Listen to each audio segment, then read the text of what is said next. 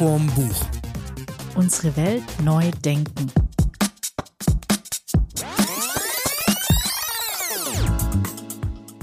Hallo zusammen zu einer neuen Folge von Schuss vom Buch und heute geht's ans Eingemachte. Wir beschäftigen uns heute mit dem Thema, wie kann man die Welt besser machen. Und äh, das betrifft uns, glaube ich, alle. Eher so, wie kann man die Welt insgesamt neu denken, um sie vielleicht besser zu machen. War das schon immer ein Problem für dich, die Welt neu zu denken oder? Ich weiß nicht, also ich finde es irgendwie ganz spannend, weil es so ultra komplex ist und weil, glaube ich, keiner sagen kann, er denkt die Welt komplett oder er hat schon alles verstanden, wie was mit was verbandelt, äh, verschränkt, ähm, in welcher Abhängigkeit die Dinge stehen. Und ähm, ich glaube, wenn man zum Beispiel irgendwas einkauft oder konsumiert, dann denkt man oftmals gar nicht so, also sagen wir, ich habe Hunger, also kaufe ich einen Apfel. Wenn ich jetzt ein bisschen umweltbewusst handle oder so nachhaltig drauf bin, dann denke ich mir, kaufe ich vielleicht einen vom Bodensee, damit der keinen so weiten Transportweg hat. Aber sehr viel komplexer denke ich nicht, was hinter dieser, hinter diesem Einkauf steckt. Also ihr werdet heute in der Folge erfahren, ähm, warum Nike zum Beispiel keinen Pfennig Steuern in Deutschland zahlen muss äh, und warum ihr die Nike-Schuhe überhaupt gar nicht in Deutschland kauft, auch wenn ihr sie in Deutschland kauft, ähm, wie man die Welt ein Stück besser machen kann. Und wir verraten direkt mal, mit welchen Büchern wir das machen, nämlich mit. Ich habe mitgebracht oder gelesen Maya Göpel, Unsere Welt neu denken, eine Einladung. Und ich habe gelesen Unfuck the Economy von Waldemar Zeiler mit einem Vorwort von Maya Göpel. Crazy. Da Crazy Verschränkung. Match to Damit Match. passt übrigens, hast du ähm, mitgekriegt, dass der Podcast, Quatsch, der Podcast, der Nobelpreis, knapp daneben, der Nobelpreis für Physik an einen Typen gegangen ist, der ganz toll erklären kann, äh, wie, äh, wie Quantenphysik funktioniert. Nee. Fällt mir gerade bei Verschränkungen ein, um mal so ganz wieder, so ganz geschmeidig und äh, niederschwellig ins Thema einzusteigen. Also vielleicht für alle, die neu sind bei uns bei Schuss vorm Buch, ab und zu lesen wir und stellen wir auch Sachbücher vor. Für alle, die irgendwie keinen Bock auf Sachbuch haben. Unsere Geschichten sind natürlich trotzdem charmant, wissensgefüllt. Äh, gefüllt. Charmant finde ich gut. Ja, wir sind, wir sind, Ja. wir sind auch nett. Ja, das Grundsätzlich auch. sind wir nett, ja. Also die Folge wird sicherlich trotz allem spannend Ja. und lustig und habe, vor äh, allem interessant, aber es geht um zwei Sachbücher und es geht um ein ernstes Thema und wir haben uns schon äh, vorgenommen, dass, vorgenommen, dass ihr nachher nicht mit einer Depression aus der Folge rausgeht. Absolut, auch wenn man, äh, wenn man jetzt Unfuck the Economy, finde ich grundsätzlich ist ein ähm, Buch, was man, glaube ich, das hat er auch selber geschrieben. Äh, das ist nicht äh, so ein Buch, was man ähm, liest und dann weglegt, sondern es ist ein Buch, was man eigentlich so in die Hosentasche mitnehmen und immer mal wieder reingucken, weil man kann das gar nicht alles auf einmal ver verarbeiten. Also und es ist nicht, es ist kein fettes Buch. Also es hat irgendwie, weiß ich nicht, 200 Seiten, 216 Seiten. Das ist jetzt, äh, das, das kann man an einem Nachmittag lesen. Das ist nicht das Problem. Aber du kannst das alles nicht verarbeiten. Also, äh, weil es halt auch um ganz viele Bereiche geht. Aber es ist wirklich schön und einfach zu lesen und es ist wirklich toll und die Fakten, die drin sind oder beziehungsweise die Themen, mit denen sich der Kollege hier beschäftigt hat. Er hat übrigens eine Co-Autorin, die möchte ich nicht unterschlagen. Das ist die Katharina Höftmann Chiobotaro. Wenn ich das nicht richtig ausgesprochen habe, dann bitte ich Sie, mir zu verzeihen. Also es ist ja ganz witzig, Maya Göpel hat ja zwei Bücher geschrieben, soweit ich weiß. Das war, glaube ich, ihr erstes Buch und ähm, das war da mal so zwischendrin in den Schlagzeilen, weil sie eben auch einen Co-Autor hatte, der nicht genannt wurde. Äh, da kam ihr so ein Aber der wollte das auch nicht. Nee, ne? das war eben der Ja. Punkt. Der Typ wollte nicht genannt werden. Und ich glaube, jetzt hat sie gerade ein zweites Buch rausgebracht und das hat, hat sie auch wieder mit ihm geschrieben. Ich weiß gar nicht, ob er dieses Mal draufsteht, aber der, der will einfach nicht. Da muss ich jetzt aber mal sagen, ähm, liebe Frau Göpel, ist uns egal.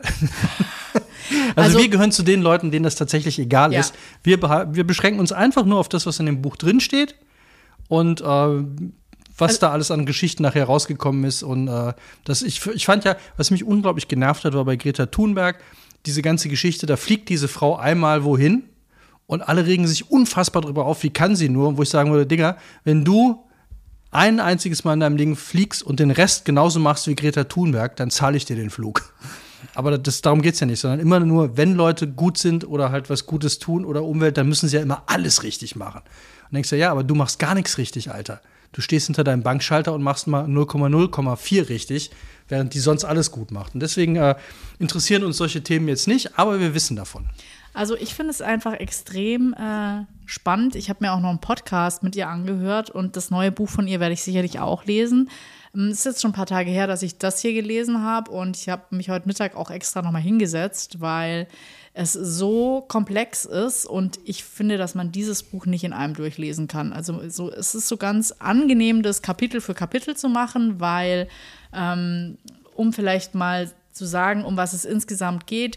Sie wird ja immer so ein bisschen auch als Klimawissenschaftlerin oder Klimaforscherin oder Vertretung für diese Richtung äh, eingestuft oder viele halten sie dafür, ist sie aber gar nicht. Sie sagt selber, sie ist Transformationsforscherin oder Transformationswissenschaftlerin. Ich glaube, die hat ursprünglich mal Kommunikation studiert. Dann hat sie äh, eine Doktorarbeit schon mit dieser Verschränkung Richtung Klima, glaube ich, gemacht. Aber sehr viel praktische Arbeit hat, glaube ich, für den BUND gearbeitet und war auch irgendwie für Klima auf diesen Klimakonferenzen unterwegs und ähm, hat jetzt, glaube ich, selber eine Professur bekommen. Also sie ist schon ultra in diesem Klimathema verankert, aber nicht ursprünglich. Und ähm, was ich richtig gut finde, ist, dass sie so einen anderen Angang hat. Und das ist, glaube ich, was, was wir beide total schätzen, weil das nicht so 0815 ist. Ich sage selber so, ich habe eine Doktorarbeit geschrieben, ich habe in dem Bereich geforscht, aber bin dann nachher eigentlich viel mehr in die Praxis gegangen. Und jetzt, Jahre später, wird es als der totale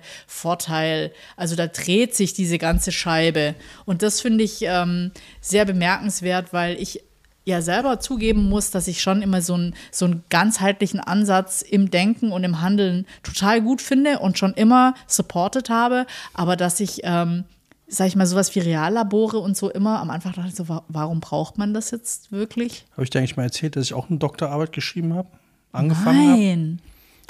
Ich habe drei Monate an meiner Doktorarbeit geschrieben. Dr. Matz, Dr. Matz. Ja, der Patient ist tot. der Hip-Hop ist tot. Der Hip-Hop ist tot. Nein. Hat das Schlimmste hinter sich. Muah. Nee, hat er über der äh, Hip Ich habe, äh, ja, Hip-Hop lebt. Ja. Ich habe äh, tatsächlich angefangen. Drei Monate habe ich es durchgehalten, habe meine Hip-Hop, äh, meine Hip-Hop-Arbeit über einen Doktor geschrieben. Ah, das, das glaube ich sofort. Ja. Ja. Deswegen hat es auch nicht funktioniert. Ich hätte es andersrum machen sollen. Jetzt nach 20 Jahren komme ich drauf. Ja. Ja, ich habe angefangen. Doktorarbeit anders denken, ja, sage ich, ich dann nur. Über deutschen Hip-Hop wollte ich mal. Ich habe ja meine Magisterarbeit über Rap als Teil der deutschen Hip-Hop-Kultur Hip geschrieben, wollte dann darüber noch das als Doktorarbeit. Und dann kam mir aber irgendwann, äh, habe ich festgestellt, dass es überhaupt nichts für mich ist. Muss aber heute sagen, und das finde ich wieder total lustig. Also deswegen, ich komme drauf, weil sie das ja äh, auch immer irgendwie so, so falsch eingeordnet wird. Mir geht es immer so, da, dadurch, dass ich Musikwissenschaftler bin, hat das ein total hohes Standing bei ganz vielen Leuten.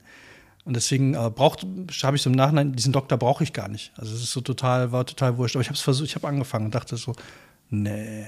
Ich war doch auch zwei Jahre an der Uni und da wird ja quasi auch nahegelegt, wenn du hier wissenschaftliche Mitarbeiterin bist, dann Doktorarbeit. Und ich hätte auch schon so ungefähr ein Thema oder eine Richtung gehabt, äh, für die ich mich interessiert habe, aber. Dann hieß unser Podcast jetzt Schuss vorm Doktorbuch. Nee. Dr. Buch hieß er. Dr. Buch, oder? Oh. Auch gut. Müssen wir nochmal checken. Dann ja. äh, schreibe ich doch nochmal, dann gucke ich mal, ob mein Doktorvater noch lebt und dann. Äh ich glaube, das Schlimme ist, wenn du so ein, so ein Thema hast, das irgendwie viel zu früh ist für die Zeit oder dein Doktorvater. Ja, ich wäre der Erste gewesen. Ja. Ich würde jetzt nicht behaupten, dass ich die erste Magisterarbeit über Hip-Hop in Deutschland geschrieben habe, aber ich war mit Sicherheit einer der ersten fünf. Und ich werde garantiert die erste Doktorarbeit dazu geschrieben. Und du wärst überall als Experte. Ich wäre überall der Experte. Ich wäre der, der, Wahnsinn. der Rainer Maria Precht, nee, wie heißt er? Der, äh, der Philosoph, der, der, nur noch dummes Zeug erzählt. Richard grad. David Precht. Ja, Rainer Maria Precht. Ja, du wärst ich Rainer wär Maria. des Hip-Hop, des deutschen Hip-Hop. Ja. Ich würde überall sitzen, hätte überhaupt keine Ahnung mehr, weil, mich, weil ich von dem Thema seit Jahren weg bin, aber würde immer so sagen, ja, ja. Also wenn Hip-Hop äh, heute, das lag nur an mir. Also ich würde das. Und das, ich wäre so mit Smudo. Ja. Nee, ich glaube, ich hätte über ein sehr aktuelles Thema, das, deswegen finde ich, glaube ich, das Buch auch so spannend. Ähm, mich hätte einfach an, interessiert, quasi, was Universitätscampusse, Campi, wie man Außenanlagen, ähm, ich will nicht sagen, gestalten und strukturieren kann, dass die ähm, nicht klimaneutral, aber so wie kriege ich einen Campus klimaneutral, wie kriege ich maximale Aufenthaltsqualität, wie kann ich eine lebenswerte Stadt äh, gestalten, indem ein Campus einer der äh, Aber da warst Parkbausteine. du dann, deiner Zeit dann wahrscheinlich auch Jahre voraus, oder?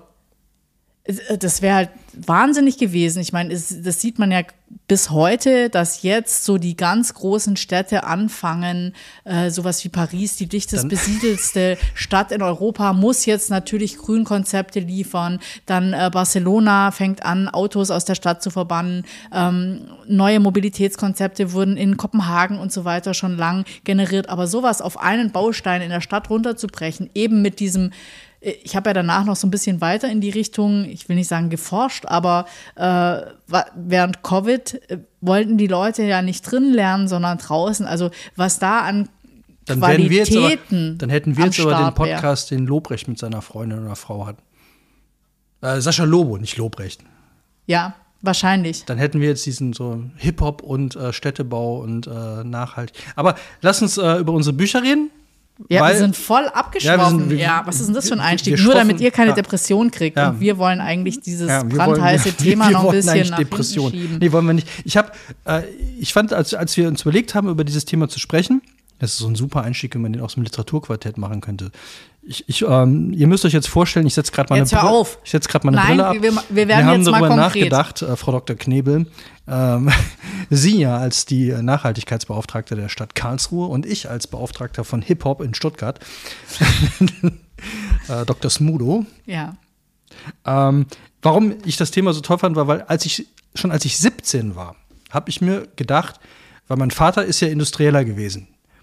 Der war bei der Metro, der war halt ein hohes Tier da und der war ja dafür zuständig. Du hast immer dann die Daddy-Issues. Ja, aber weil der halt so, der war halt Wirtschaft, der war halt so ein richtiger Wirtschaftstyp. Und ich dachte mir, warum muss denn immer alles wachsen? Ich habe das damals mit 17 dachte ich mir, warum muss Wirtschaft immer wachsen? Ist doch gut. Ich kaufe mir ein T-Shirt, ich brauche im Jahr in der Regel ein neues T-Shirt, weil eins kaputt geht. Dann reicht es doch, wenn eine Firma so viele T-Shirts herstellt, dass alle sich einmal im Jahr ein neues T-Shirt kaufen können. Von mir aus auch zwei zur Auswahl oder was auch immer, aber warum muss es immer wachsen? Und ich fand sehr geil in dem Buch hier, weil ich habe das äh, anscheinend, ich habe es bis heute nicht verstanden, warum das so sein muss. Also aus der Menschensicht, nicht aus der Finanzsicht.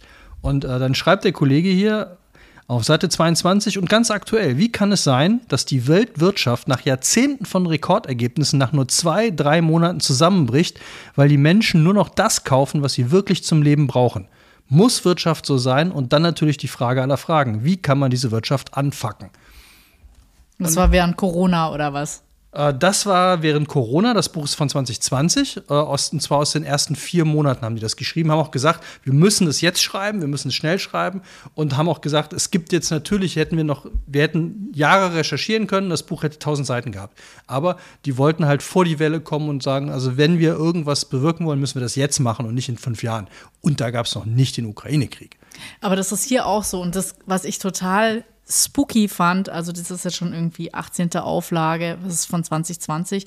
Und aber diese Aktualität und schon fast so ein Stück weit Madame Fortuna, für alle, die unseren letzten Podcast gehört haben. Also da sind halt schon ein paar Voraussagen, wie sich das Gesamtsystem entwickelt, entwickeln wird. Einfach, dass wir jetzt momentan uns, dass wir uns auf dünnem Eis bewegen, das sowieso, aber dass wir uns auch ähm, dass die Sicherheit und die Demokratie auch große Bestandteile sind und mit einhergehen mit dieser Klimakrisensituation. Und da war auch noch kein Corona, da war noch kein Ukraine-Krieg und ähm, dass es trotzdem so eine Kraft und Präsenz hat ähm, und auch schon so mit Voraussagekraft, das fand ich schon so erstaunlich und auch beängstigend ein Stück weit.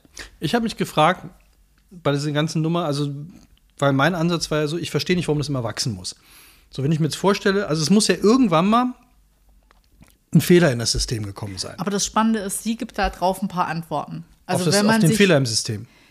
Äh, ja, also wie es, also sie sagt ja, sie ist Transformationsforscherin, sprich eigentlich Gesellschaftsforscherin. Sie möchte wissen, was hat sich in der Gesellschaft insgesamt verändert, dass die sich anders verhalten, dass die anders reagieren, dass die andere Werte haben oder wie auch immer, wann ist das passiert. Und die macht es an so ein paar Punkten fest. Und ähm, ich will nicht sagen, dass ich jetzt alles richtig zitiere, äh, was sie da so festgestellt hat, aber sehr interessant fand ich, dass sie zum Beispiel sagt, dass ähm, es einmal großen, eine große Veränderung gab von der neolithischen zur industriellen Revolution, ähm, wo wir an einem Stück weit einem Wendepunkt waren. Aber der nächste Wendepunkt ist so äh, gekommen, als ähm, 1969 die, äh, die Mondlandung war und man einfach zum ersten Mal, da wurde ja irgendwie auch der Mond äh, der gab es Fotoaufnahmen von dem Mond, aber auch einmal rückblickend eine Aufnahme auf die Erde als blauer Planet, wo das der berühmte Weltenaufgang. Weltaufgang. Ja. Oder Erdaufgang heißt es. Äh, Earthrise, ja.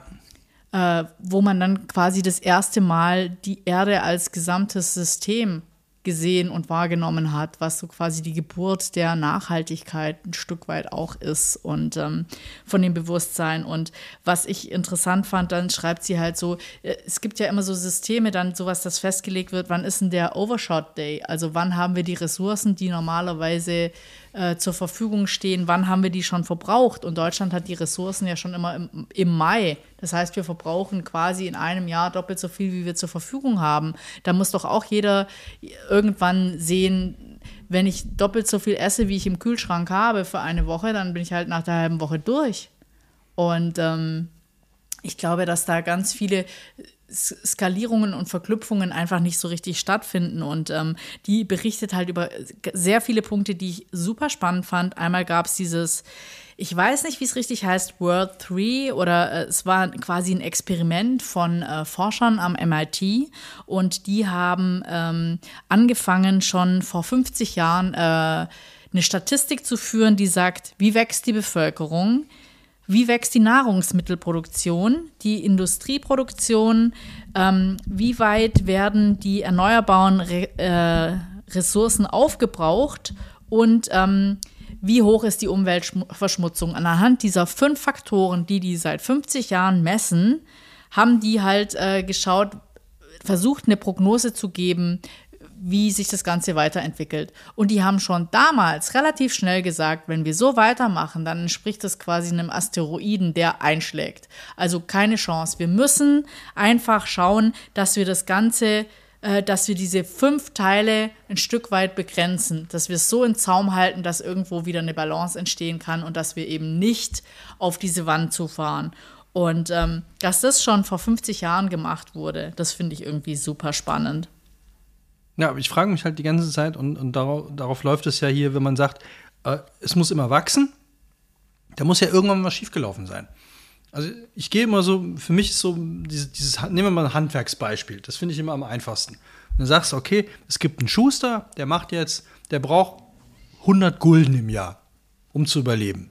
So, dann, um diese 100 Gulden zu verdienen, muss der fünf Paar, vier Paar Schuhe herstellen im Jahr. So, und wenn er das macht, und von diesen 100 Gulden kann er seine Miete bezahlen oder sein Haus, sein Essen und alles, was er fürs Leben braucht. So, jetzt ist doch, bis dahin ist ja alles gut. Der macht seine vier Schuhe im Jahr und fertig. Und irgendwann muss ja der Punkt gekommen sein, wo so jemand oder irgendwer gesagt hat, ach, ich hätte gerne 10 Gulden mehr im Jahr. Weil dann muss er ja ein fünftes Paar herstellen. So, das heißt, er braucht mehr Ressourcen, er braucht vielleicht Ab dem sechsten Paar braucht er vielleicht noch einen Angestellten, um den zu finanzieren, der ja auch wieder 100 Gulden im Jahr verdienen will oder 80, müssen sie also sechs Paar Schuhe, sieben Paar, acht Paar Schuhe herstellen. Das heißt, die stellen immer mehr Schuhe her, obwohl das ja gar nicht nötig wäre. Und das führt ja dann, dann kommen ja, äh, du hast es irgendwann mal in der Diskussion gesagt, dann kommen ja so Sachen wie Feudalsysteme dazu. Da muss er nicht nur seine Schuhe herstellen, sondern muss auch noch so viel, noch drei Schuhe herstellen, um die zu verkaufen, um eine Apanage zu zahlen oder um Steuern zu zahlen oder was auch immer. Und das heißt, bis dahin war doch alles gut. Und ab dem Zeitpunkt, wo du anfängst, mehr zu verdienen, als du eigentlich brauchst und das auch willst, muss das System doch aus den Fugen geraten, oder nicht? Mm, das ist ganz spannend. Also ich meine, ich ich bin ja kein Wirtschaftsspezialist, ich bin, glaube ich, ganz weit weg. Das ist eine davon. naive Vorstellung jetzt ja, von mir. Ja, äh, also ich sage ja auch nicht, dass sie alles beantwortet und ich weiß auch nicht, ob alles richtig beantwortet wird. Ich meine, ich finde es spannend, weil sie sagt, ähm, das ist eine Einladung. Sie versucht halt, die Gesellschaft zu erklären und sie sagt, ähm, es gibt drei mögliche Erklärungen. Also es sind immer, ich konnte mir die ganzen Namen gar nicht alle merken, aber das fand ich äh, ein Stück weit auf jeden Fall super interessant, weil sie spricht über ähm, in ihrem Kapitel über äh, Mensch und Verhalten äh, geht es halt so ein Stück weit drum, um zwei verschiedene Sachen. Also es sind zwei, zwei Erklärungsversuche. Einmal geht es immer um den Homo economicus, also wie handelt ein Mensch, der wirtschaftlich handeln will. Wir haben den Versuch gemacht, ähm, ich gebe dir Lass mich raten, egoistisch. Ja, das sowieso. Aber ich glaube, Egoismus ist echt ein ganz großer Fallstrick bei der Nummer. Auf jeden Fall, ich gebe dir 1000 Euro und ähm, es sitzt ein zweiter Proband im Raum und du machst ihm ein Angebot. Und wenn der Ja sagt, dann bekommt ihr beide das Geld, also das, was du übrig hast und das, was du ihm angeboten hast. Und ähm, das war ganz interessant, bei 1000 Euro kam und wenn, wenn der Nein sagt, wenn der das Angebot nicht annimmt, dann bekommt ihr beide nichts. Der weiß aber, wie viel ich habe.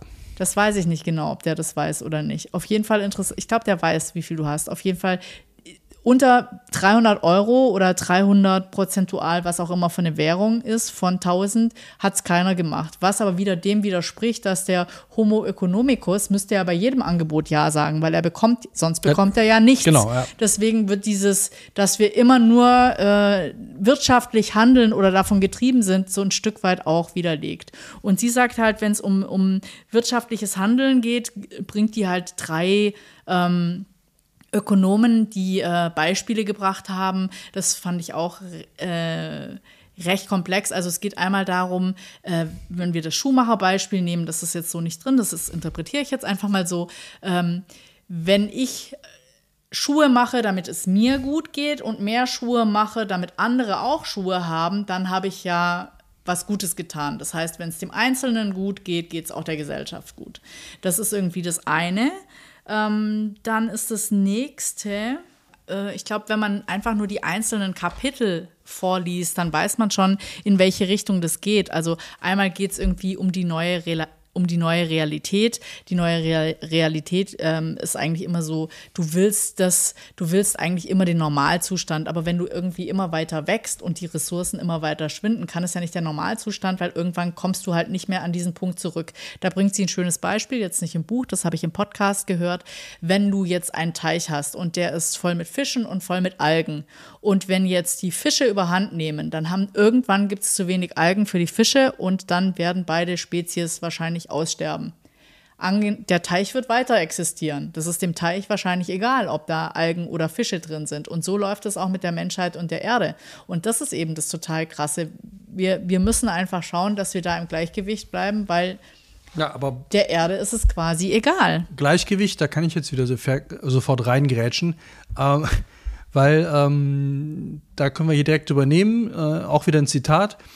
Ähm, weil was zum Beispiel, er redet hier vom Bruttoinlandsprodukt, also vom BIP, äh, was da ja überhaupt nicht drin ist. Und da zitiert er tatsächlich auch und Unternehmen stattdessen, also ja, muss ich ein bisschen weiter vorne anfangen, äh, dass die Ampel auch grün anzeigt und die Ampel ist jetzt eine Wirtschaftsampel, nicht die politische Ampel. Wenn zum Beispiel Bienen aussterben, die uns ihre Dienstleistung zuvor kostenlos, wenn vielleicht auch nicht ganz freiwillig angeboten haben, Klammer auf, und Unternehmen stattdessen Roboterbienen bauen, wie es Maya Göpel in ihrem Buch Unsere Welt neu denken aufzeigt. Oder wenn Krankenhäuser und Pflegeheime durch das Einsparen von Arbeitskräften eine höhere Rendite einfahren, kommt einem spätestens in der aktuellen Corona-Krise absurd vor. Auch, dass die private Pflege und Betreuung der Kinder und Senioren sowie Hausarbeit, sogenannte Care Work, überhaupt nicht in dieses BIP oder in diese Ampel einfließen, ist schwer nachvollziehbar. Und jetzt kommt die Ansage, wir müssen aufhören, unseren Wohlstand nur über Wachstum zu definieren. Wir müssen aufhören, immer nur über Wachstum zu reden. Um unsere Wirtschaft wirklich zu anfacken, brauchen wir nämlich brauchen wir nicht mehr, sondern weniger. Weniger Konsum, weniger Ressourcenverbrauch, weniger Wachstum in vielen Bereichen, während andere Bereiche wie beispielsweise erneuerbare Energie und regenerative Landwirtschaft natürlich wachsen müssen. Und das dachte ich mir, ja, wir müssen, das muss nicht alles wachsen. Ne? Klar ist dem Teich, dem Wasser des Teiches ist es Schnuppe. Nur wenn wir von diesem Wasser abhängig sind und wenn das halt total hinüber ist und wir können es nicht mehr trinken, dann vorbei. So, und das ist ja, oder um bei dem Schuster zu bleiben, wenn der halt kein Leder mehr für seine Schuhe hat, weil er alle Kühe geschlachtet hat, die das Leder oder alle Rinder, dann ist auch vorbei. Ja, aber das finde ich eben das äh, Interessante bei ihr, dass sie eben genau, also er zitiert sie dann auch mit diesem Roboterbienenbeispiel. Das ist natürlich, dass die Natur, was die Biene leistet, die bestäubt die ganzen Bäume. Wir hatten ja auch unsere Folge Biene und Nordpol, die bestäubt das alles und das gibt keinen Mehrwert in der Gesamtsumme, weil die Natur quasi schon zur Verfügung steht und umsonst ist. Also die ist jetzt ja, die nicht, nicht, ein, wird nicht, die wird nicht eingepreist. Ja. Und ähm, Deswegen ist sie in dieser ganzen Gleichung in Anführungszeichen nichts wert. Und das Problem ist dann immer so, und ich, das finde ich auch interessant in der Politik, weil ganz oft kommt ja so, ja, wir retten das Klima noch mit Innovationen. Also das hat sie irgendwo auch aufgezählt. Ich muss es nachher mal äh, als Zitat raus und es hört sich halt so James Bond-mäßig an, dass wir irgendwelche Spiegel ins Weltall und so weiter damit wir irgendwie den CO2-Anstieg dann in der Atmosphäre Sind das diese berühmten Erfindungen, auf die die FDP die ganze Zeit wartet? Äh, ich glaube ja.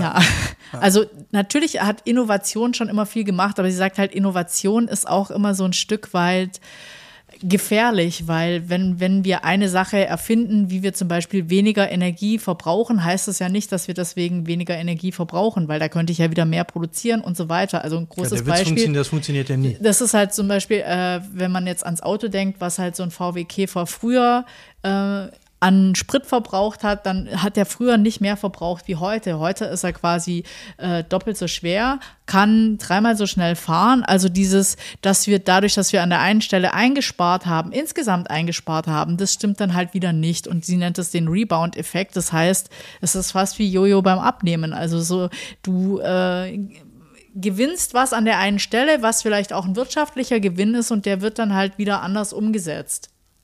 Und das ist halt so ein Stück weit dramatisch. Also ich wollte ja vorher eigentlich noch auf zwei Sachen eingeben. Ähm, wir haben jetzt so mehrere Themen schon, die neue Realität, Natur und Leben, Mensch und Verhalten. Wir, das mit dem Verhalten hatten wir eben auch so Wachstum und Entwicklung, Technologie, technologischer Fortschritt, Konsum und so weiter, Denken und Handeln. Das sind so ihre Kapitel und die sind alle, äh, ja, einfach immer so ein Stück weit äh, erklärt und spannend finde ich auch so, wer weiter eintauchen will, gibt es hinten ein riesen Literaturverzeichnis, wo man einfach weitermachen kann. Aber nochmal ganz kurz zurück, weil du gefragt hast, warum können wir nicht weiter wachsen? Und ich glaube, da hat sie drei Wirtschaftsaspekte gebracht, die ich ähm, also wenn man jetzt nochmal auf den Schuhmacher zurückgreifen will, dann ist irgendwie der Eigennutz des Einzelnen auch der Vorteil für alle. Dann gibt es so diese, diese zweite Theorie, die sie an den Start bringt, und zwar ist es das Kompa komparative, der komparative Vorteil.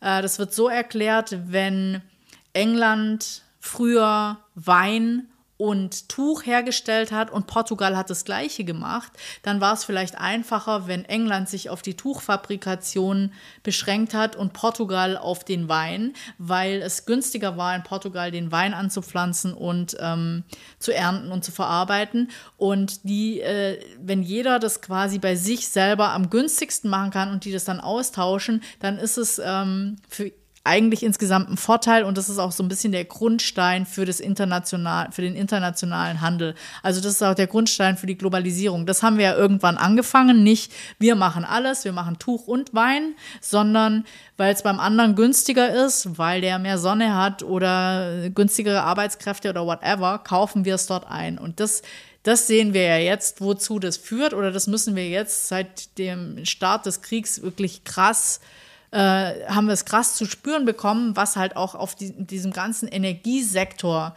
eben dieses, wir haben nicht in regenerative Energien äh, investiert, sondern lieber gesagt, ach, wir haben hier günstiges Gas, das kaufen wir hier ein und sind jetzt total abhängig. Also diese Abhängigkeiten, die wir da über Jahre geschaffen haben, die sind jetzt natürlich einmal der totale Killer, weil die halt auch nicht klimaneutral sind. Also dieses Gas war es sowieso noch nicht. Aber wenn wir jetzt mal, äh, das ist ja schon alles sehr Detail, du gehst ja sehr ins Detail jetzt schon. Ich würde jetzt noch, noch, eine das, noch. Das dritte ist, äh, dass die sagt, es geht auf, äh, auf Darwin zurück, der ja eigentlich überhaupt gar nichts mit Wirtschaft zu tun hat. Ähm, aber da geht es einfach darum, dass ähm, die Arten auf Veränderungen natürlich genetisch reagieren, also die mutieren dann und versuchen sich im Endeffekt anzupassen, was aber für unser System nicht mehr stimmt, weil die reagieren im Normalfall mit ähm, einer Vielfalt von Reaktionen. Also da kommen verschiedene Ergebnisse raus. Jede Spezie reagiert anders drauf, während wir jetzt nur noch ganz wenig zulassen. Es ist ja dann so, dass viele aussterben. Und diese drei Geschichten, die, die spielen so ein bisschen äh, zusammen, sagt so, und daraus äh, kulminierend äh, entsteht auch dieses Easterlin-Paradox. Ähm, das ist nämlich genau das, was du vorher angesprochen hast, dass durch dieses ewige Wachsen, es gibt diese Studie einfach so, äh, ich glaube in Deutschland ist es, wenn du 60.000 Euro verdienst, du kannst dann mehr verdienen, du wirst aber nicht glücklicher. Also es gibt irgendwie diese Grenze, ab der ist das maximale Glück erreicht und danach wirst du nicht glücklicher. Also ich glaube, dieses alles, was wir machen, diese ganzen Bemühungen für mehr Freizeit und so weiter, ähm, ja, die, die sind, die enden eigentlich in diesem Paradox. Und so erklärt die eigentlich, ähm, wie dieses menschliche Verhalten dazu führt, äh, wie wir auf, mit diesen Wirtschaftsthemen umgehen.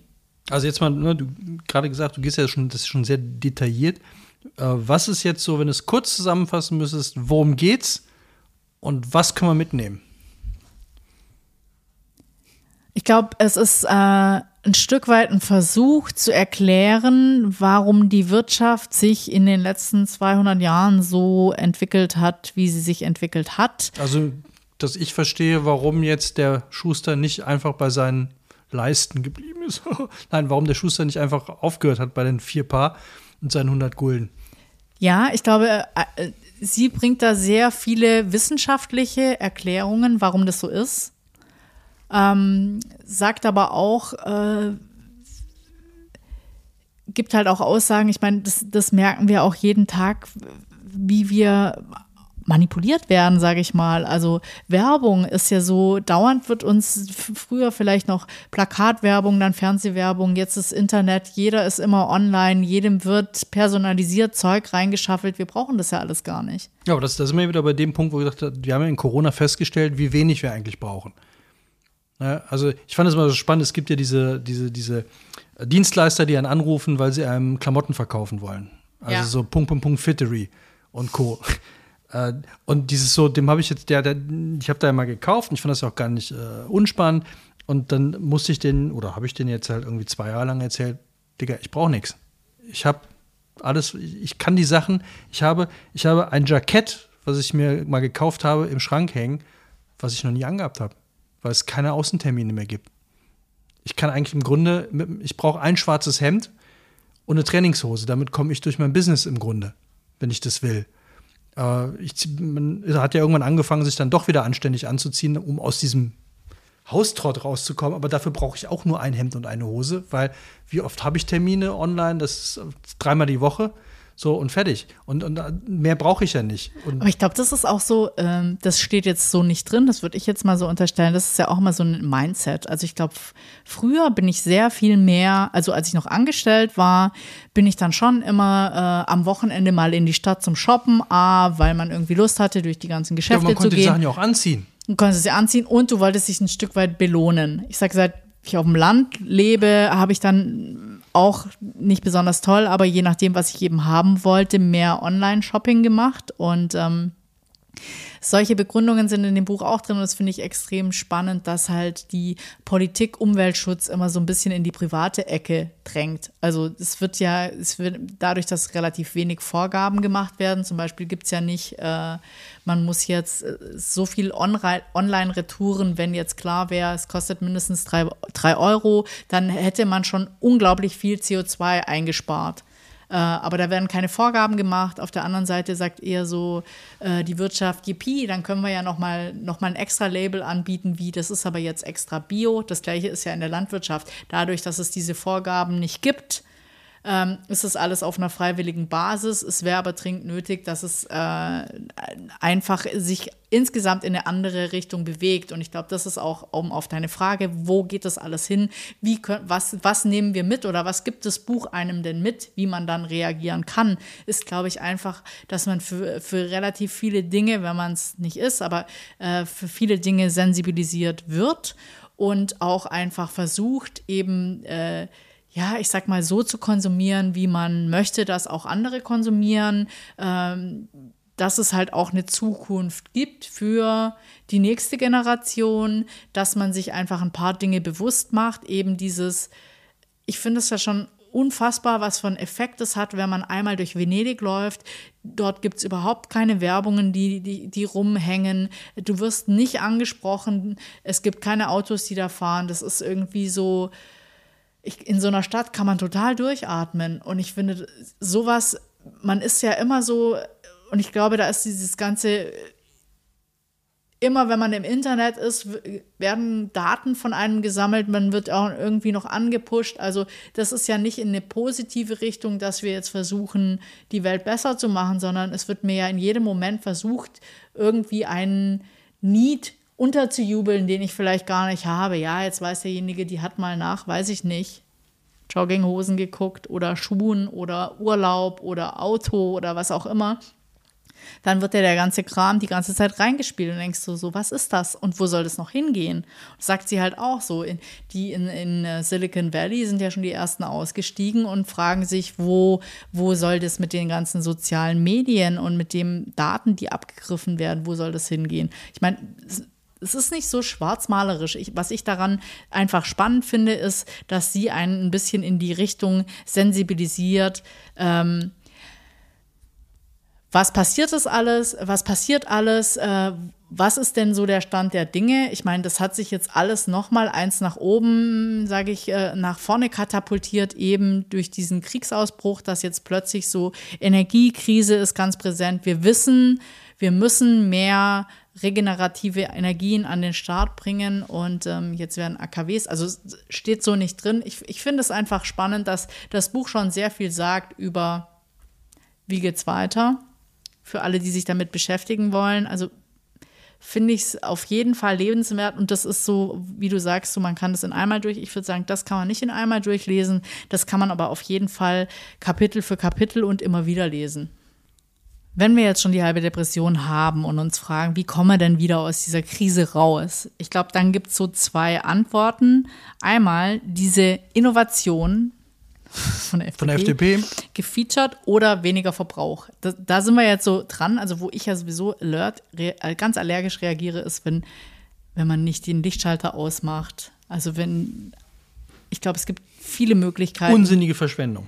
Ja. Wo man momentan auch super viel äh, suggeriert kriegt, so und so könnt ihr Energie sparen, so und so. Äh, denke immer, das müsste ja doch eigentlich schon normal sein, wenn es darum geht, was wir jetzt machen müssen, damit wir irgendwie durch den Winter kommen oder genug ähm, Ressourcen zur Verfügung stehen.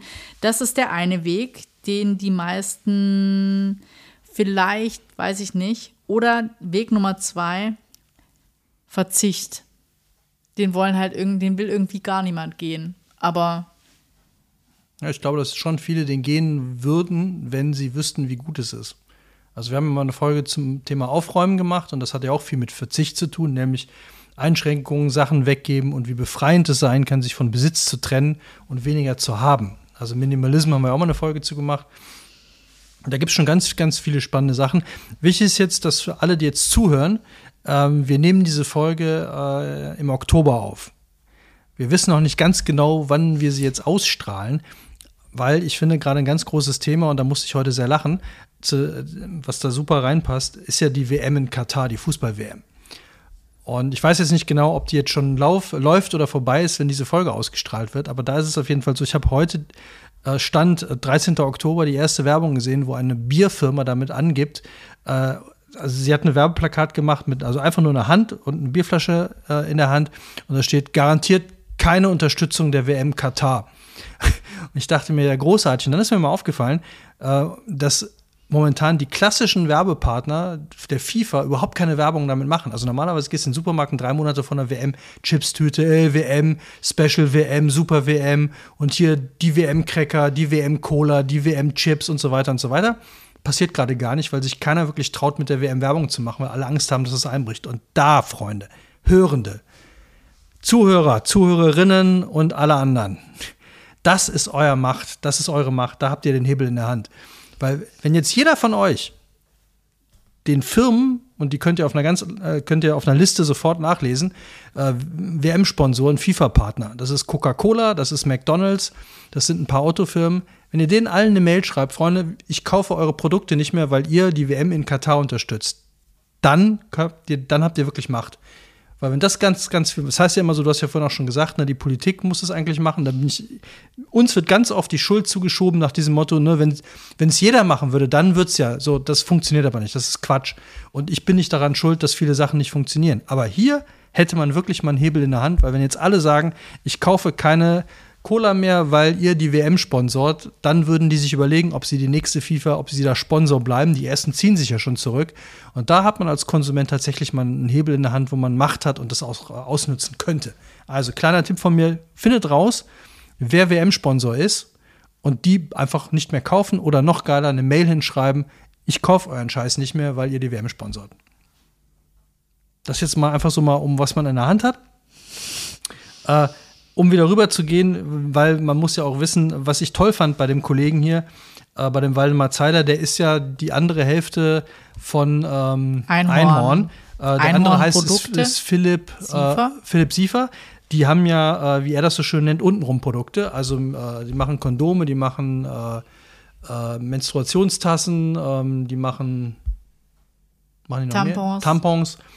Und die haben eine tolle Firmenphilosophie. Und das ist jetzt so dieses Ding, womit wir euch positiv in den Abend, in den Morgen, in die Nacht, wo auch immer ihr gerade seid und wann auch immer ihr gerade seid, entlassen wollen, ist dieses, wo kann man was tun? Und äh, die haben zum Beispiel äh, in ihrer Firma festgelegt, dass das höchste Gehalt darf maximal dreimal so viel sein wie das niedrigste Gehalt. Da werden jetzt viele denken so, ho, ho, ho, das ist aber, hm, so. Ja, wenn man jetzt aber weiß, dass bei VW das niedrigste Gehalt äh, das höchste Gehalt 97 Mal mehr ist als das niedrigste Gehalt, äh, dann kommt man da schon mal ins Grübeln. Und wenn man sich vorstellt, der Chef verdient halt maximal dreimal so viel wie der Typ, der die vielleicht die Kartons einpackt oder die Waren in den Karton einpackt oder der Fahrer und so weiter. Und die haben dann auch als nächstes gesagt, jede Frau, die schwanger wird, kriegt sofort 400 Euro mehr Gehalt, damit die Diskussion zu Hause, dass äh, wer jetzt auf das Kind aufpasst, nicht am Geld äh, scheitert.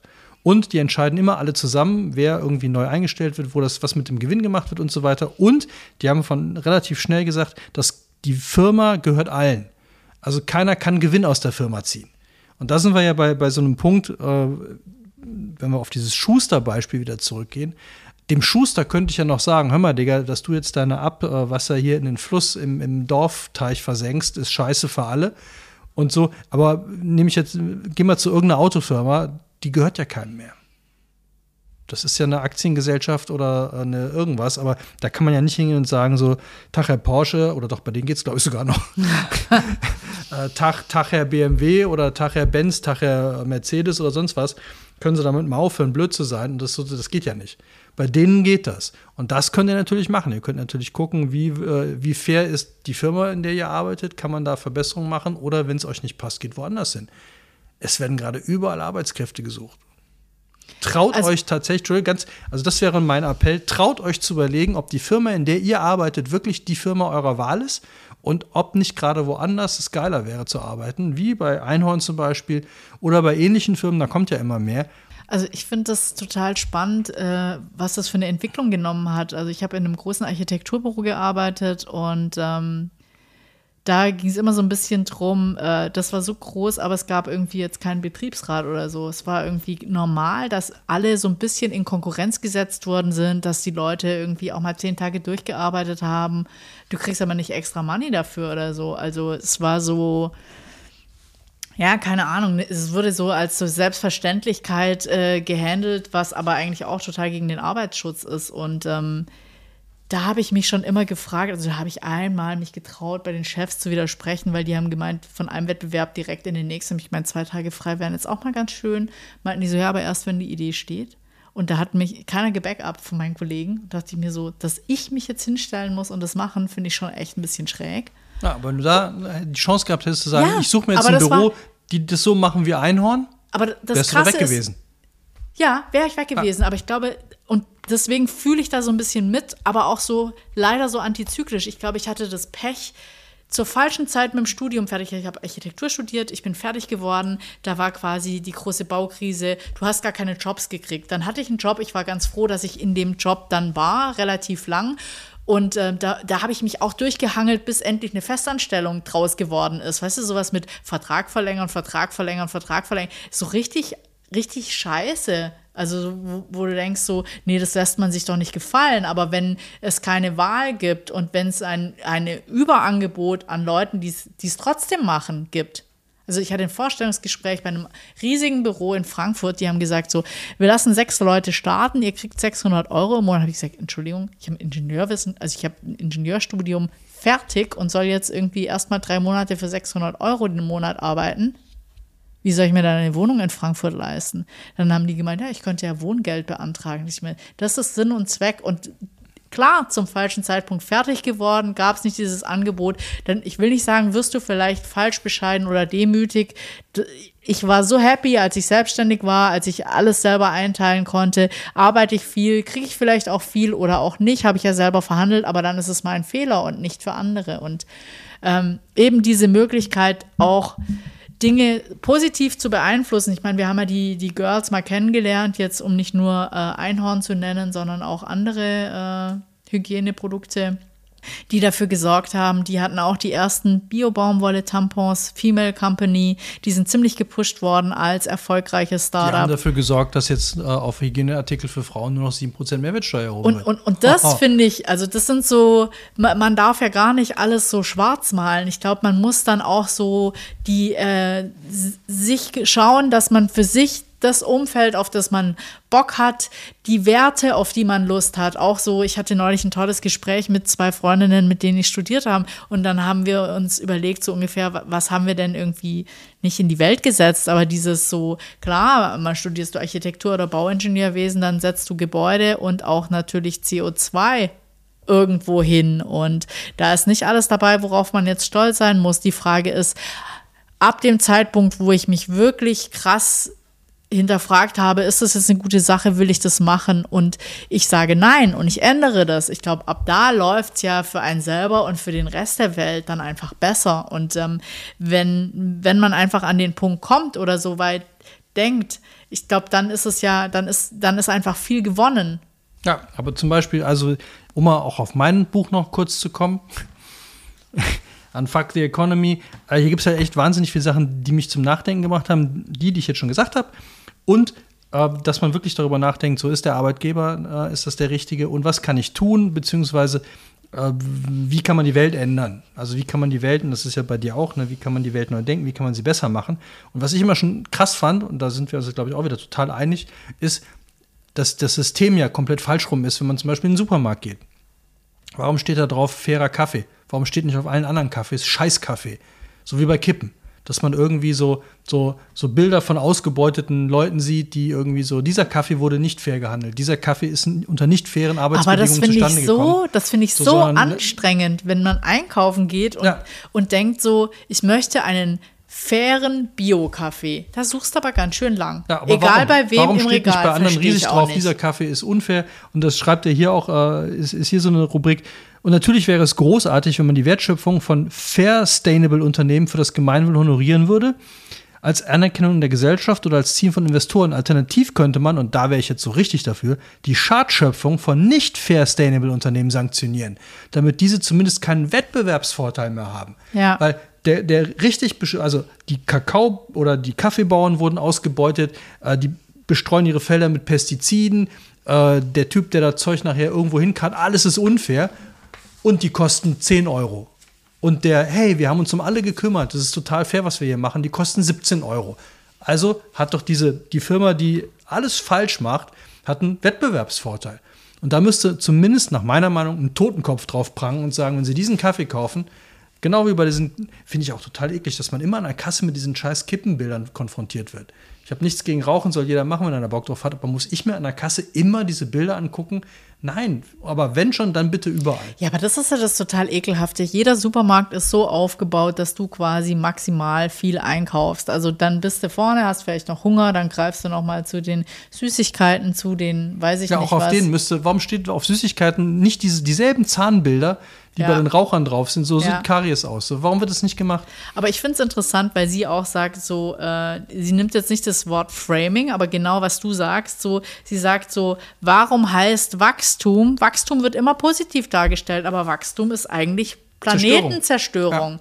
Und Wertschöpfung ist eigentlich, also Geld, Geldvermehrung wird als Wertschöpfung dargestellt, was ja irgendwie auch falsch rum ist irgendwie und dass die Grenzen des Wachstums an so ein, dass eben das eine ökologische und eine sozialische, wie hast du es gerade, Schadschöpfung Nee. Schadschöpfung, ja, ja. Schadschöpfung. Hast. Das muss sanktioniert werden. Ja. Ich habe jetzt noch ein Beispiel zum Schluss und damit entlassen wir euch dann auch in den was auch immer, äh, weil ich das jetzt mal so richtig ähm, krass fand, weil man nicht drauf kommt. Äh, das ist eine Recherche von der Süddeutschen. Ich verlinke das auch, wenn's, wenn der Link noch, äh, der hier im Buch abgedruckt ist, noch aktuell ist, verlinke ich das auch in den Show Notes. Es geht um Nike. Und bei diesen Sachen machen wir jetzt mal, dann nennen wir den Namen auch. Und es ist keine Schleichwerbung. Nee, es geht nicht um Adidas und Puma, es geht um Nike. Äh, und zwar haben die anhand eines gewöhnlichen Kaufs von Nike-Schuhen, Nike-Schuhen für 70 Euro in einem deutschen Nike-Geschäft in Bruntal, wo immer das auch ist, den Weg des zu versteuernden Gewinns nachvollzogen.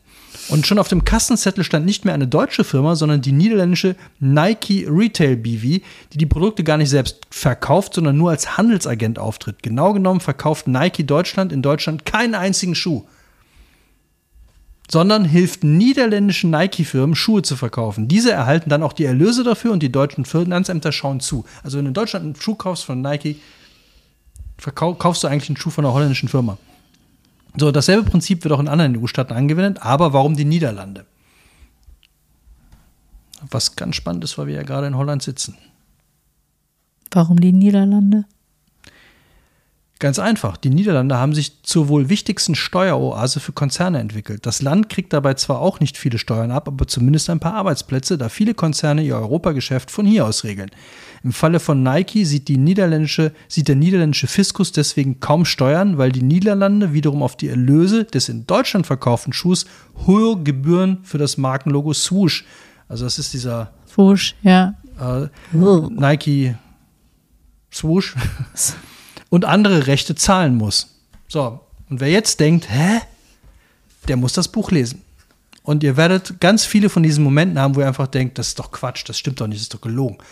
Doch, stimmt alles und es ist wie so oft, also das sind so Diskussionen, die habe ich mit meinen Eltern früher oft geführt, wo mein Vater dann oder meine Mutter gesagt haben, das ist doch Quatsch, beweis das mal. So, und hier sind die Beweise, wir verlinken die Beweise und in dem Buch stehen ganz viele von diesen Beweisen. Und ihr könnt was tun, ihr könnt es boykottieren.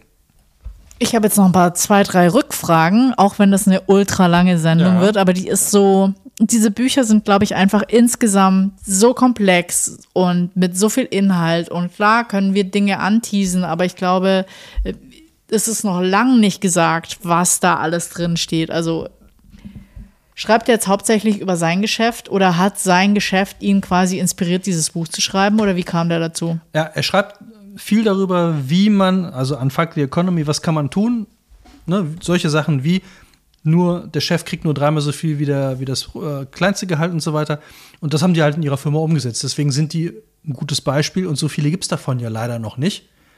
Ähm, und er listet halt viele Sachen auf, die ihn halt ankotzen. Und die, wo ich sage, ne, es geht ja wirklich viel auf das zurück, was ich am Anfang gesagt habe. Dieses so, wäre der Schuster bei seinen vier Schuhen, vier Paar Schuhen geblieben, wäre vieles nicht passiert und was da alles falsch gelaufen ist. Weil man jetzt zum Beispiel, das fand ich bei, werden wir auch mal in irgendeiner Folge machen, Harari, der ja auch mehrere hochspannende Bücher geschrieben hat, äh, der auch irgendwann dieses Beispiel anführt, wenn du jetzt zu irgendeiner Firma gehst, da, da hatte ich ja vorhin schon, da sitzt ja kein Herr, Herr Benz mehr.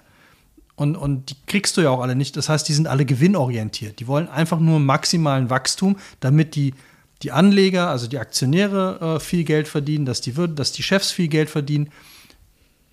Und das kann nicht der Weg sein. Und das äh, meint er hier mit, mit äh, häufig mit Unfuck it. Äh, da müssen wir von weg, weil das wird halt nie, solange wir diese Typen nicht packen können und sagen können, hör mal, du machst hier Mist. Wenn tausend Leute in einem Raum sitzen und darüber entscheiden müssen, sind wir jetzt umweltfreundlicher oder verdienen wir mehr? Dann kann sich jeder hinter seiner Aktie verstecken oder hinter seiner abgegebenen Stimme. Wenn du aber persönlich in einem Raum sitzt und musst sagen, äh, liebe äh, Freunde hier in, in äh, Bruntal, äh, es ist mir scheißegal, wie euer Weiher aussieht. Äh, ich wohne zwar auch hier, aber im Grunde ist es mir wurscht. Hauptsache ich verdiene viel, ist es eine ganz andere Nummer. Und darauf kann man es, glaube ich, so ein bisschen zurückführen. Und er gibt viele Beispiele, was man machen könnte, um das Leben in der Firma besser zu gestalten, die Arbeitswelt besser zu gestalten, nachhaltiger zu gestalten und dass es uns allen besser geht. Also ich finde die, ähm, ich finde die beide einfach super sympathisch, weil die so äh, das Arbeiten auch neu denken. Ich finde es einfach total gut, wenn es halt auch auf Augenhöhe funktioniert, eben, dass die sagen, äh, bei uns verdienen Männer und Frauen. Es gibt keinen Gender Pay Gap. Wenn jemand schwanger wird, soll das nicht der Grund sein. Äh, man kann auch Kinder mit ins Büro bringen. Und dann ist es aber nicht nur auf ihre Arbeitswelt beschränkt, sondern auch auf, auf ihre ganze Produktpalette. Wenn ich eine Packung mit Tampons verkaufe, dann unterstütze ich irgendwie im globalen Süden oder in, unterstütze ich äh, Frauen mit äh, Hygieneartikeln. Frauen, Frauen ist halt eh noch so ein Thema, das kommt ja auch gut zur Geltung, was ich auch überhaupt nicht wusste. Da gibt es ein ganz spannendes Buch, das möchte ich auch unbedingt noch mal lesen, äh, ähm, das hinten in der Lektüreliste aufgeführt ist, und zwar Unsichtbare Frauen. Wie eine von Daten beherrschte Welt die Hälfte der Bevölkerung ignoriert. Dass Ja, das hätte ich auch Bock. Das dass ist ein zum bisschen einen, ein super dass die spannendes Chance Thema. einer Frau beim Autounfall zu sterben 17 Prozent höher ist als die von Männern, einfach weil die Dummies, die Crash-Test-Dummies, alle Männer sind. Also von den Maßen her. Ja, Und- aber heute nicht mehr. Aber Also erst 2020. seit, ja, Und das Zweite, dass die durchschnittliche Raumtemperatur, die Männer festgelegt haben, 5 Grad zu kalt ist für Frauen. ja, aber viel schlimmer finde ich, dass die Medikamente auch auf Männer Auch das, optimiert ja, sind ja. und nicht unbedingt auf Frauen. Und, Und dass äh, die Care-Arbeit, und das fand ich nämlich da, da musste ich mich ganz fett an die eigene Nase packen. Also nicht, dass mir das so passiert wäre, ich habe es nur ganz oft beobachten können. Äh, dass, wenn die Männer abends noch ein Bier trinken gehen, wer passt zu Hause auf die, auf die Kinder auf? Die Frauen. So, dann quatschen die abends, äh, wie es weitergeht und machen Business. Und am nächsten Morgen wundert sich die Frau, die halt um 5 Uhr nach Hause gegangen ist, weil sie sich um die Kinder kümmern musste, warum die Firmenphilosophie sich geändert hat. Und hat davon nichts mitgekriegt. Und das habe ich, also wie viele Jobs, gerade ich bin ja Kölner, wie viele Jobs am Rheinland an der Theke vergeben werden. Aber natürlich sind da keine Frauen dabei. Außer sie haben keine Kinder. Ne? Also wieder ein Wettbewerbsvorteil, wenn ich keine Mama bin. Und das kann es ja nicht sein. So, und das auszuschalten, das, das ist so, da sind wir noch, glaube ich, noch ganz weit weg von.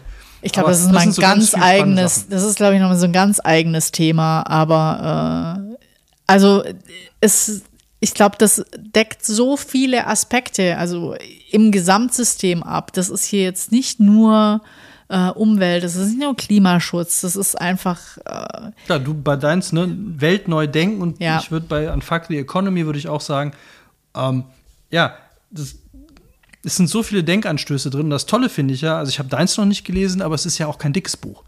nee. Ne? Äh, Es sind jetzt zwei Bücher, die, sage ich mal, beide äh, 200 Seiten haben und Unfuck the Economy habe ich an einem Nachmittag gelesen, weil es einfach auch gut geschrieben ist. Man kann es wirklich swoosh. Oder hätte ich jetzt was bezahlen müssen an Nike? Wir sind in Holland, das ist wahrscheinlich Ja, umsonst. Eben. Ach so, nee, dann ist es schon bezahlt. Ja. Also man kann es wirklich so durchlesen und aber es hinterlässt wirklich Spuren und man kann es immer wieder lesen und man kann sich über viele Dinge Gedanken machen. Also von daher meine Empfehlung auf jeden Fall Unfuck the Economy von Waldemar Zeiler mit Katharine Höftmann, Gio Botaru äh, mit einem Vorwort von Maya Göpel. Lesen. Ja, Empfehlung von mir, Maja Göbel, unsere Welt neu denken. Eine Einladung. Wie gesagt, ähm, Ja. jeder kann davon mitnehmen, was er möchte. Es ist eine Einladung und ähm, ein bisschen mehr out of the box denken, ein bisschen sich drauf einlassen, Dinge vernetzter zu sehen oder auch für sich selber anders auszulegen. Ich glaube, das kann einfach schon ein erster Schritt sein. Ja. Und jede Mail zu dem Thema, ob irgendwer irgend, mit irgendeinem Ghostwriter geschrieben hat, werden wir sofort an Nike Deutschland weiterleiten. Und für alle, die irgendwie Bock auf Aufräumen haben, wir haben eine ganz tolle äh, Folge über Marie Kondo versus Stiftung Warentest. Stiftung Warentest. Ähm, das ist eine großartige Folge und das haben wir gemacht und seitdem äh, fühlen wir uns echt so ein Stück weit befreit. Ja. Es ist super crazy, aber erwähnt sogar Maya Göpel. Das ist jetzt nicht nur so ein, ein Trend, also wenn, ist es schon fast ein Megatrend-Thema, ja. Also das, das hält sich und ähm, hat einfach einen Effekt. In Ich diesem glaub, Sinne, Leute, das war jetzt so sehr. es war eine sehr lange Folge und wir versprechen euch beim nächsten Mal wird es wieder unterhaltsamer und weniger ernst. Aber die Welt braucht uns. auf jeden Fall. Ja, die braucht, die braucht solche wie uns, wie euch, vor allem wie euch. Und wir brauchen euch auch. Und wenn äh, euch dieser Podcast gefallen hat und auch die letzten und die nächsten auch gefallen werden, dann tut uns einen Riesengefallen. Äh, Unfuck the Podcast World. Ähm, wir wollen ja, wie wir schon vor etlichen Folgen mal gesagt haben, so berühmt werden wie Stephen King. Es liegt in eurer Hand. Ja. Ihr Gebt, könnt das wirklich tun. Ihr könnt gebt uns eine kleine Sternebewertung. Am besten fünf Sterne. Ja, und äh, sagt allen euren Freundinnen und Freunden, was für ein super schnuffiger Podcast wir sind. Und ähm, Das ist jetzt nicht die exemplarische Folge nicht, für ja. den Super Schnuffi Podcast. Aber, aber, unsere hey, Stammhörer, und wir haben ja jede Menge davon, die wissen, wir können auch anders. aber wir müssen auch, wir haben ja auch einen öffentlichen, nee, haben wir gar nicht. wir Wir haben ja noch nicht mal einen nee, Auftrag. Das ist ein, wir Herzens, aber. Das ist ein Herzensprojekt. Ja, ja. ja ist ein Herzensprojekt. Ja, also, Ab und zu versuchen wir, die Welt besser zu machen. Also diese Folge läuft unter der Rubrik Welt besser machen. Ihr werdet uns verstehen. Lesen und auch handeln. Es sind wirklich schöne Bücher und wenn ihr sie kauft, tut uns einen Gefallen, kauft sie über unsere Affiliate-Links in den Show Notes. Dann können wir auch weiterhin äh, Fair Trade Super Bio Kaffee kaufen, der das Doppelte kostet. Vielleicht auch irgendwann nicht mehr. Bis dahin, macht's gut. Und nachhaltig. Tschüss. Ciao.